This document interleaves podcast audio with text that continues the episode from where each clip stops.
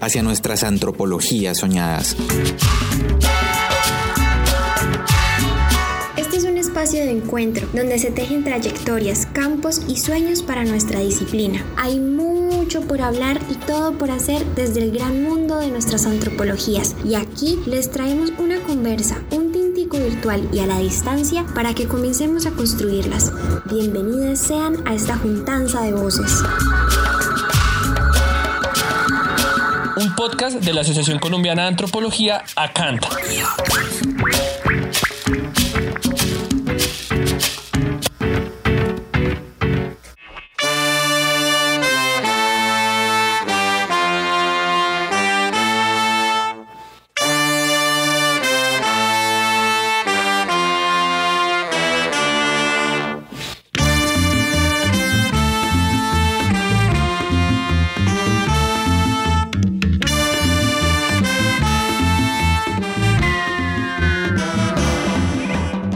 Esta es una reflexión desde adentro sobre las realidades de nuestra formación y nuestro gremio. En el sexto congreso de la Asociación Latinoamericana de Antropología, ahorita en noviembre del 2020, Joana Parra presentó una ponencia que nos dejó provocadas. Quisimos invitarla a profundizar sobre estas ideas y este es uno de los viajes que construimos con la generosa entrevista que nos dio. Joana Parra Bautista es historiadora, socióloga, politóloga y antropóloga y se dedica, entre muchas otras cosas, a ser profe en la Universidad del Rosario.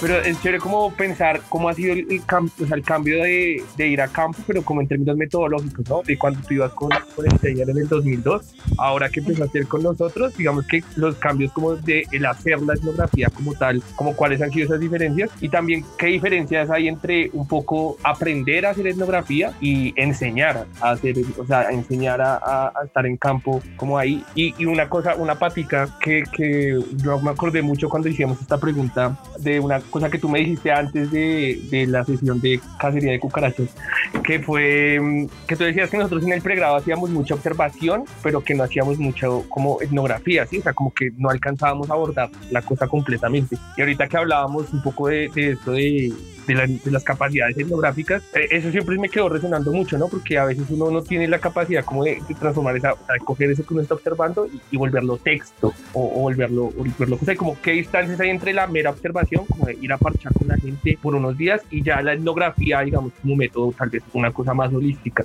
No sé si fueron como muchas seguidas, pero sí.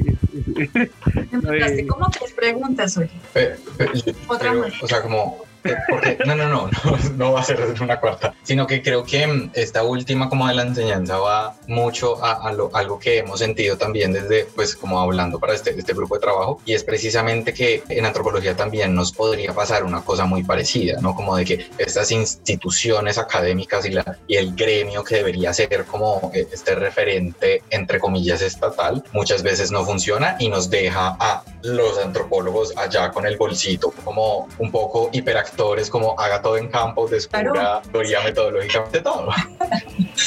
eh, sí, exacto. Voy, empiezo por comentar lo que dice Sergio. Sí, yo creo, yo creo, yo creo que sí, pues hay una falta de apoyo enorme en la investigación. Edítenlo. lo voy a volver a decir para que lo puedan editar. Eh, es muy precaria la situación de la investigación en Colombia. Es muy precaria en el sentido en que no se le da la importancia que tiene la investigación social en que por supuesto tenemos unos regímenes de investigación que tienen indicadores que no nos corresponden, que tienen eh, y muchos indicadores que por supuesto están hechos para las ciencias duras y que no contemplan por lo tanto lo que son los um, tiempos de investigación que requiere la investigación social y sobre todo el trabajo etnográfico. Yo pienso que eh, nosotros en la universidad los podemos entrenar en trabajo etnográfico en las materias de métodos de investigación, pues que se dan de manera similar casi en todas las universidades, haciendo ejercicios etnográficos, que no es lo mismo que hacer una etnografía, porque eh, uno de los principios de la etnografía es el tiempo. el tiempo que uno está en campo, el tiempo que uno tiene de observación, de entrevista, de compartir con las personas con las que uno está investigando, de crear, de crear esos vínculos que solamente se pueden crear en el ejercicio de investigación. Entonces, los ejercicios que son muy eh, puntuales, claro que sirven, son entrenamientos, digamos, que van a desarrollar, por ejemplo, el ojo etnográfico, eh, una cierta sensibilidad, pues como hacia el mundo, el mundo social, pero también el mundo de la investigación. Entonces todo eso se nos da como ejercicio de entrenamiento. Pero trabajos como de entrenamiento etnográfico, bueno, no conozco en la Nacional ni en la UDEA, pero en el Rosario, por ejemplo, tenemos la, la escuela de campo. Creo que allí se puede dar un ejercicio de entrenamiento etnográfico porque son dos semanas. ¿sí? Ahora, si ustedes le preguntan a un, a un antropólogo como bien eh, radical, pues eso no es un ejercicio etnográfico porque en dos semanas tú no logras establecer los vínculos de confianza que requiere el trabajo etnográfico.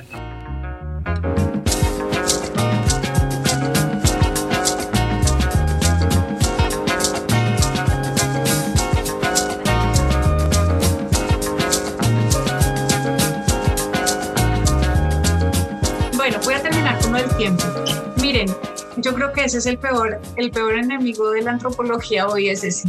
Y eso no tiene que ver solamente con el diseño de los programas de antropología, sino también tiene que ver con, pues, con las reformas, digamos, de educación, con las acreditaciones de los programas que miden indicadores que plantean de manera igual, como si todas las disciplinas fuéramos iguales. Entonces, eh, si ustedes, no, no sé si ustedes lo tienen presente, pero ya las carreras se recortaron antes de cinco años a cuatro años, ¿no? No sé cómo, si ya, creo que, no sé si en la UDEA ya están en años, ¿sí? Pero eh, eso, digamos, ya fue un cambio enorme, ¿no? En Colombia los pregrados son muy importantes, digo yo, porque, digamos, por, por, por cómo está estructurado eh, la educación universitaria, la educación superior en Colombia. Entonces, muchas veces eh, los jóvenes que logran estudiar en Colombia, ¿no?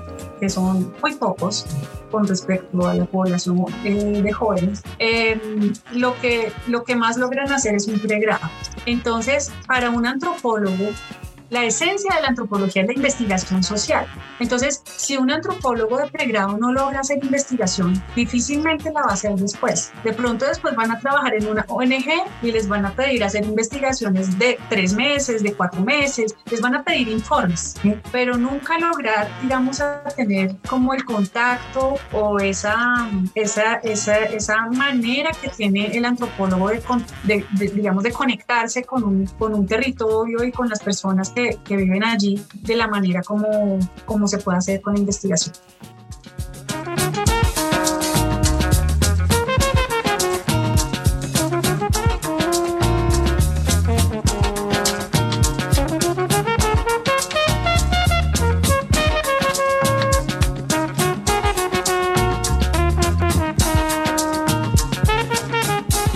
la pregunta que me hacía Huecha sobre hacer etnografía antes y después.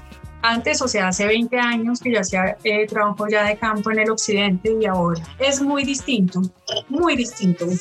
Yo creo que el trabajo del antropólogo, como pues tenemos que renovar, o sea, de todas maneras, sí hay que renovarlo, porque es que la sociedad sí cambió mucho y los métodos nosotros no los hemos cambiado tanto. ¿sí? A todos ustedes que están en diferentes universidades, a todos les enseñan la entrevista, la observación, ¿sí? el grupo focal, bueno, todo eso. Pero la las sociedades como tal sí cambiaron. El occidente de Boyacá hace 20 años no existía ninguna organización social, ni de jóvenes, ni de ancianos, ni de mujeres, ni absolutamente nada. En los últimos 20 años todo el país ha cambiado muchísimo, muchísimo. La gente se ha, pues se ha empoderado de cierta manera de lo que son. Entonces, ¿qué encuentra uno hoy? Donde ustedes vayan en el territorio nacional, van a encontrar la asociación de barequeros, la asociación de mujeres de no sé qué, la asociación de jóvenes de tal cosa, ¿sí? Entonces, en ese sentido, pues hacer trabajo de campo es muy distinto, ¿no? Porque antes uno iba a campo y uno llegaba y solo había casas y familias, ¿no? pero ahora ustedes van a campo y entonces ustedes contactan a la asociación y la asociación tiene un líder y tiene una organización y digamos, por supuesto que los procesos de asociación que se dan en el país pues han cambiado y han moldeado mucho también a las personas y las personas entonces mm, quieren participar mucho más. Hace 20 años uno hacía una entrevista y uno se decía gracias y se iba. Y si pues si uno era como decente, y entonces si uno había aprendido pues la clase del contrador, entonces uno les dejaba un queso o sí, o cualquier cosa, ¿sí? Y no había el respeto, mm, probablemente porque, o sea, no había el respeto como hoy se da, probablemente porque la gente no nos lo exigía. Hoy sí, hoy cuando ustedes van, la gente dice, bueno, ¿y usted para qué me va a entrevistar?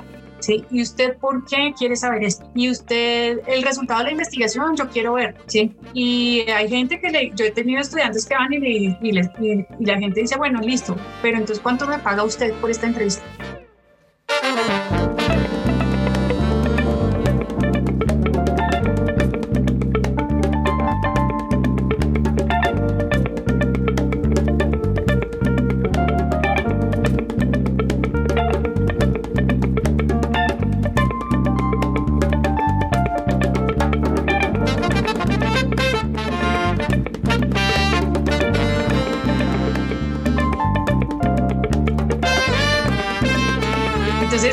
La gente está más, mm, digamos, eh, yo digo, pues que han tenido también un proceso como de, de, una toma de conciencia de, de, ellos como personas y también como grupos, y más si están asociados. Entonces hacer trabajo de campo es distinto. Ya no es, antes cuando yo, cuando yo estudiaba uno le decían, cuando usted vaya a un pueblo, entonces usted qué tiene que hacer? Usted tiene que buscar al cura del pueblo, ¿sí? Al alcalde y al loco del pueblo, que siempre había, ¿no? Eso era lo que le decían a uno. Y uno se iba y hacía eso y de pronto encontraba un pastor de una iglesia cristiana y uno entrevistaba a eso. Y de pronto así, y uno iba abriendo el campo poquito a poquito, ¿no? Pero ahora si ustedes van a campo, van a llegar a un líder de una organización que los va a conectar aquí, allá, que conoce cómo funciona esto. La gente tiene mucho más eh, conocimiento, eh, tiene más eh, empoderamiento. obviamente, pues deseamos que lo tengan aún mucho más, ¿no? Más liderazgos, pero la sociedad sí ha cambiado mucho y entonces el trabajo de campo sí cambia bastante. Em, y ahora, pues aunque no pareciera, pues es más seguro, ¿no? Salir a campo que hace 20 años. Pero, pero bueno, todavía para eso sí nos falta mucho para poder, digamos, uno sentirse muy tranquilo haciendo campo en Colombia, pues, estamos todavía, todavía lejos de, de que eso pase. Em, eso, digamos, en términos etnográficos, creo que esas serían como las diferencias, Huecha. Em, como la manera en que ahora te tienes que acercar tiene que ser una manera mucho más, mm, mucho más clara con las comunidades y con las personas. Y estar listo, digamos, a tener las respuestas, porque ellos sí te preguntan ahora. Antes no preguntaban mucho, ¿sí? ¿Cómo para qué es? Ah, bueno, vienen de la universidad, listo. Le daban a uno una entrevista. Era más fácil, ¿sí? Ahora, no. Ahora, también se disputan un poco los productos, como nos ha pasado. Pero mira, yo creo que hoy uno tiene que estar mucho más listo, tener mucho más claridad. Eh, o sea, hay gente que, ves, eh, yo estuve, pues preciso en una de las reuniones, una reunión que hubo en el Rosario sobre temas de extractivismo, eh, y, trajeron mineros, ¿no? Y ellos llaman a los antropólogos los extractivistas del conocimiento, ¿no? Entonces, eso antes a quién se le ocurría. Ellos no, la gente no, no, se le ocurría pensar mal de la universidad. ¿eh? Eh, entonces sí, creo que hay eso. Em, creo que sí, pues creo que ha habido como procesos también, algunos desafortunados que han hecho que la gente también desconfíe de las universidades o que la gente simplemente no, sí, ve con desconfianza los procesos de investigación porque pues ve que eso no trae resultados ni beneficios para una comunidad. Entonces la gente sí está buscando y, y, eso ha hecho que la investigación empiece a cambiar, ¿no? Eh, y yo pienso que eso tendría que reflejarse un poquito, pero bueno, con el tiempo me imagino en los programas de las universidades es entrenarlos también a ustedes mucho más para un trabajo más eh, en relación entre investigación e intervención o algunos como tips que le puedan dar a, ustedes, ¿no? En políticas públicas, eh, no sé, cosas de ese tipo, alguna clase de ciencia política, ¿no? Que les permita a los antropólogos entender.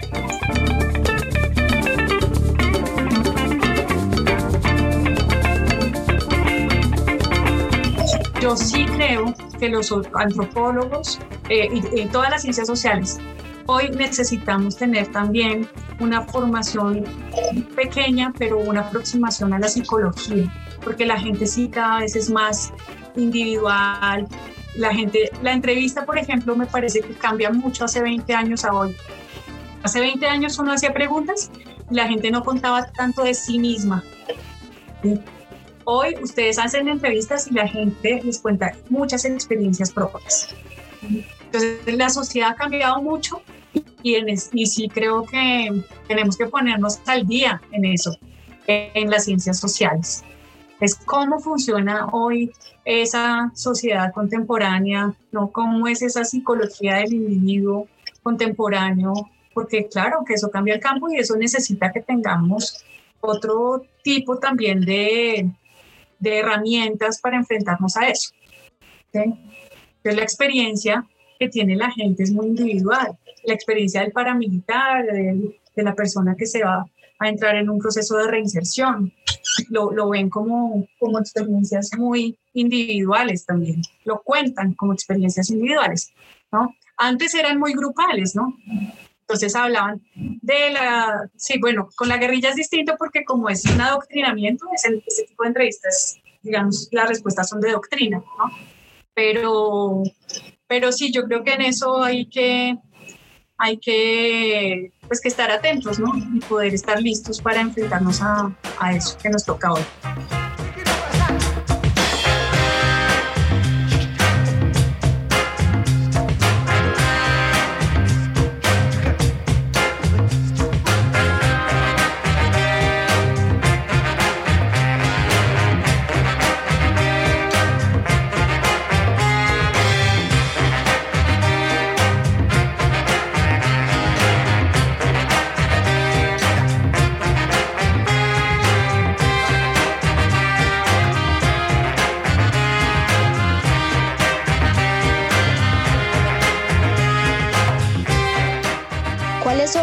Para la Asociación Colombiana de Antropología.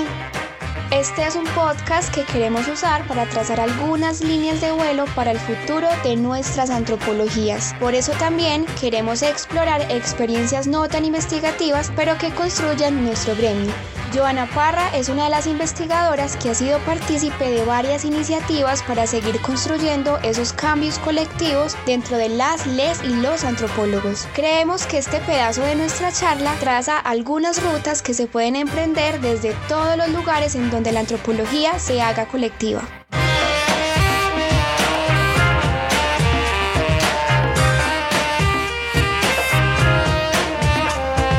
Miren, yo creo que la cancha es muy importante. Como actor, yo creo, pues a mí me alegra mucho que hayan retomado, pero sí creo, yo no sé si esto lo van a poner en el podcast, pero yo les digo a ustedes sí. Y lo digo además porque como yo soy profesora en un programa de sociología, pues, ahora me muevo para allá.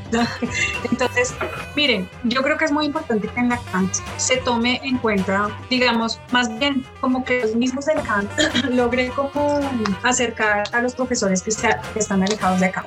Creo que hay muchos profesores que son muy importantes, muy relevantes en la historia de la antropología en Colombia, que tienen que incluirlos. Eso es muy importante, muy importante que el ICANN participe. esas cosas no pueden quedar por fuera. Yo no creo que eh, las asociaciones, y no creo que sea para nada la, la, la, visión que tengan ninguno de los que están allí, sea monopolizar una asociación. Sí. Pero como hay rencillas anteriores, tienen que solucionarlas y traerlos a todos. A todos. Y pues de modo, pues eh, es mejor pelearse todos juntos en la casa que tener casas separadas. Entonces, eso es muy importante. Como asociación, pues yo se los digo a ustedes, yo no sé qué incidencia tengan ustedes, en algún momento pues yo se lo diría a Cavies, pero pues porque como les digo, les digo por qué, porque como yo soy externo y entonces el ACANT me ve como un poquito externa y el CAN también y tengo buenas relaciones con todos, entonces me parece que hay que poderlo juntar, poder juntar todos esos, ¿sí? Y mejor que estén todos en un solo grupo, porque la unión hace la fuerza, ¿no? Luego, la otra cosa, eh, sí me parece súper importante que la CANT pueda conocer los trabajos de investigación que hacemos los diferentes investigadores. Me parece súper chévere, ¿no? Que se conozca, que entremos en diálogo, porque no es una cosa solo de los antropólogos, las ciencias sociales son muy solitarias, el trabajo es muy solitario. Entonces, sí me parece muy chévere que podamos establecer eh, vínculos, por ejemplo, no sé si ustedes saben, pero hay unos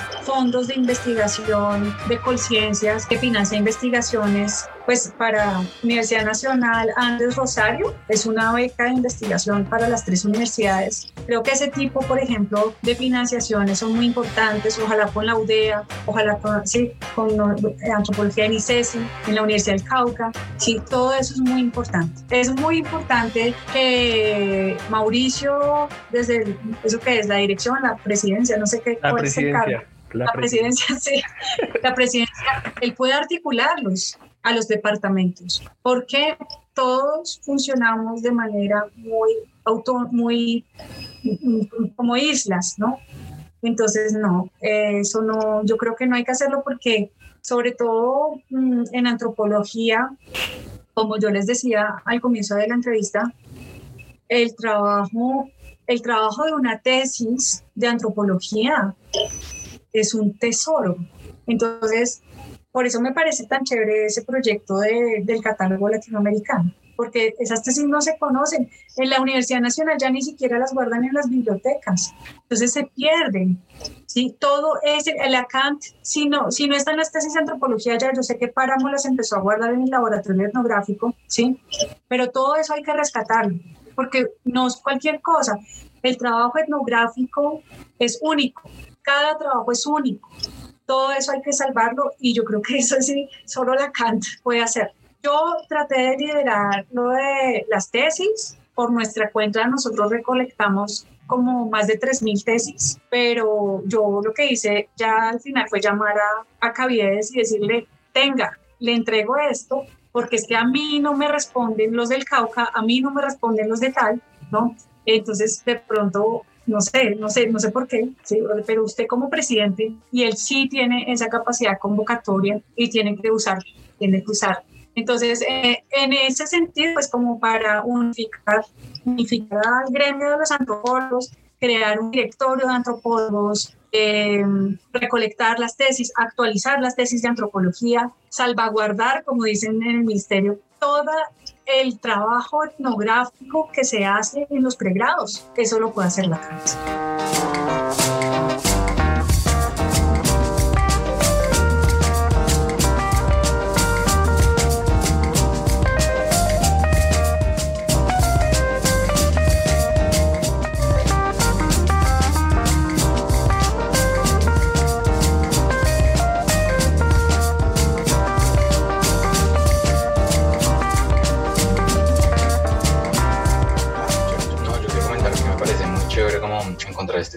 De confluencias, ¿no? Como varias de nosotras ah, habíamos hecho parte como de, estas redes estudiantiles y también nos topamos con estas como piedras gigantes en el camino, pues que vos decís como de dejaron de responder.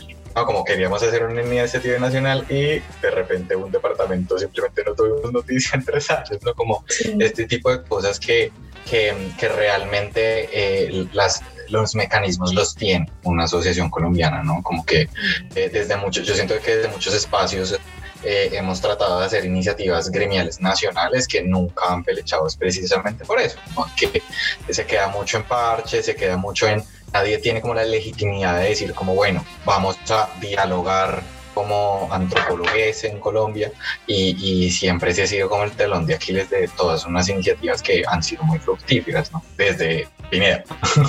No, sabes que yo iba a, o sea, yo presenté la primera, el primer avance del catálogo, lo presenté en el Congreso Nacional de Antropología, el de Cali y pues era más bien como ayúdenme, ¿no?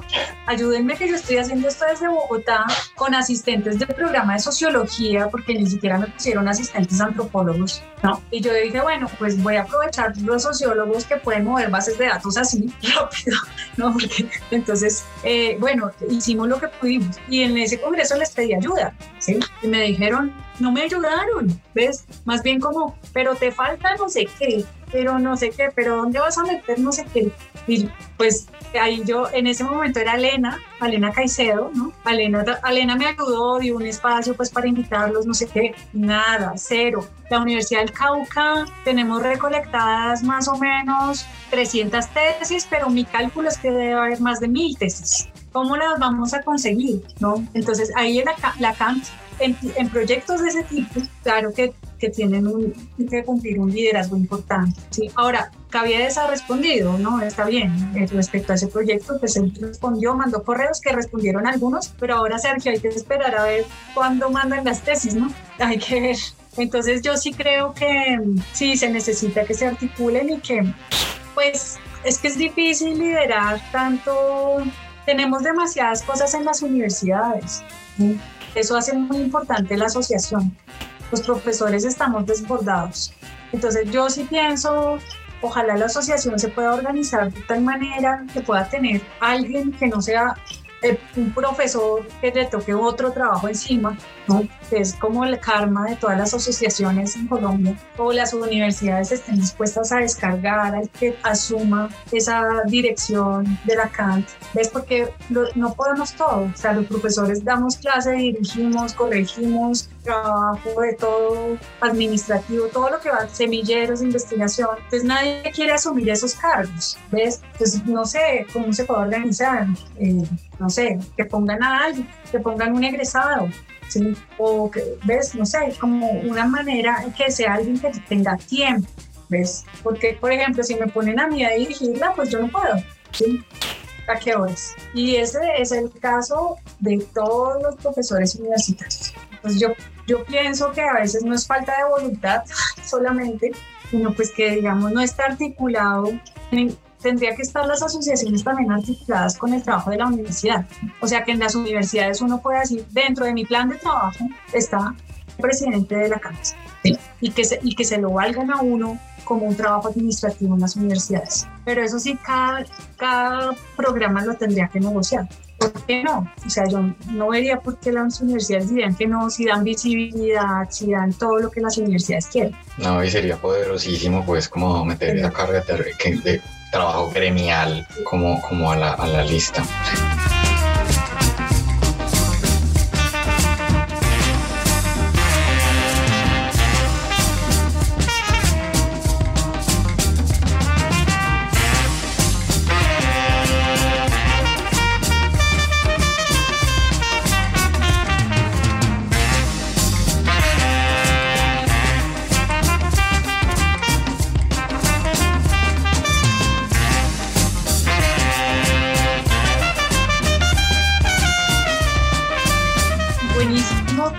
Conozca el trabajo que hacemos, que pueda invitarnos, o sea, necesitamos como ese instrumento que nos junte entre los que trabajamos en minería, entre los que trabajamos normas, entre los que trabajamos indígenas, sí, que vaya juntando, claro que eh, pues tienen, me imagino que está dentro de los misión, visión de la CAMP, entonces eh, sí me parece importante y lo que les dije al comienzo, sobre todo que puedan integrarse con otra gente. Me parece importante que es una cosa que yo veo mucho en la antropología eh, acá en Colombia. Me parece importante pues que no se desarticulen de, de los profesores viejos, de los más veteranos, ¿sí? Como que ustedes, ustedes mismos lo deben ver, como que hubo una generación, luego otra, ¿no? Y en los departamentos, me imagino como en la Nacional, no sé cómo sea en la UDEA, o en los Andes, donde se juntan los viejos como los nuevos, entonces se pelean, ¿sí? Pues sí, yo creo que no, o sea, los antropólogos veteranos que fueron profesores de mi generación son buenísimos antropólogos. Y los nuevos también son buenísimos, son distintos. La antropología en Colombia ha cambiado muchísimo. Entrevisten a Roberto Pineda, no sé si ya lo entrevistaron, ¿sí? Pero para que les explique el cambio tan tremendo que ha tenido, porque la antropología colombiana es tan distinta a la antropología hecha en México o a la antropología eh, hecha en Chile o en otros países. Es muy distinto. otras, acá ustedes no leen muchas cosas y leen otras que en otros países no se leen.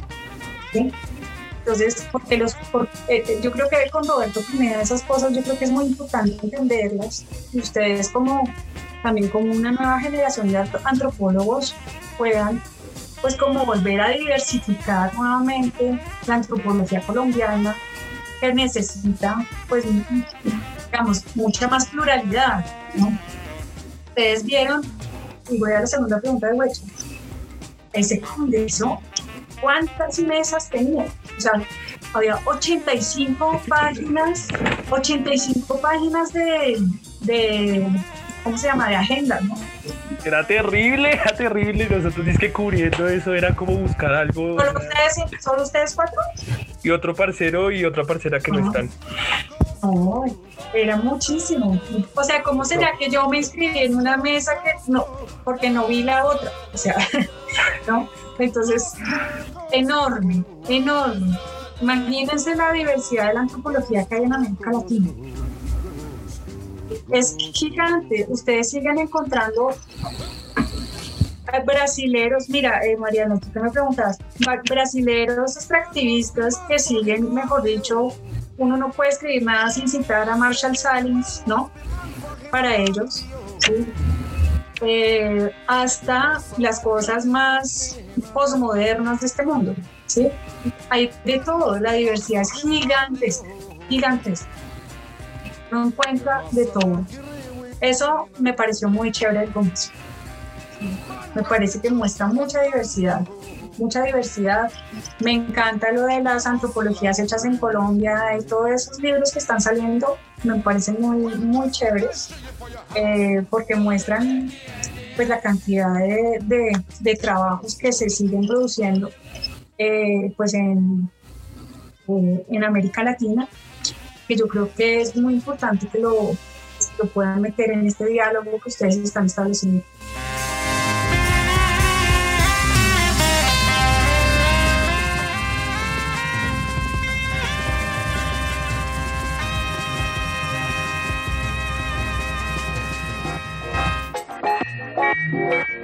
Los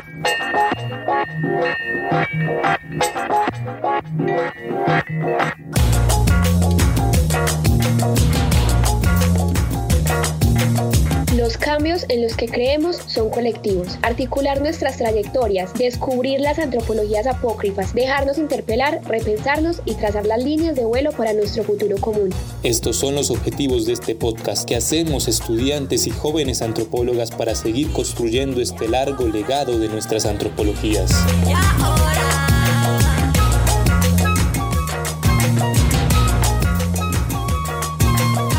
Fue un podcast realizado para la Asociación Colombiana de Antropología, ACANT. Es un espacio abierto para la experimentación al que les invitamos a todas las personas que estén relacionadas con este gremio, asociadas o no, a conversar sobre sus trayectorias y sobre nuestros caminos posibles. A las no compitas.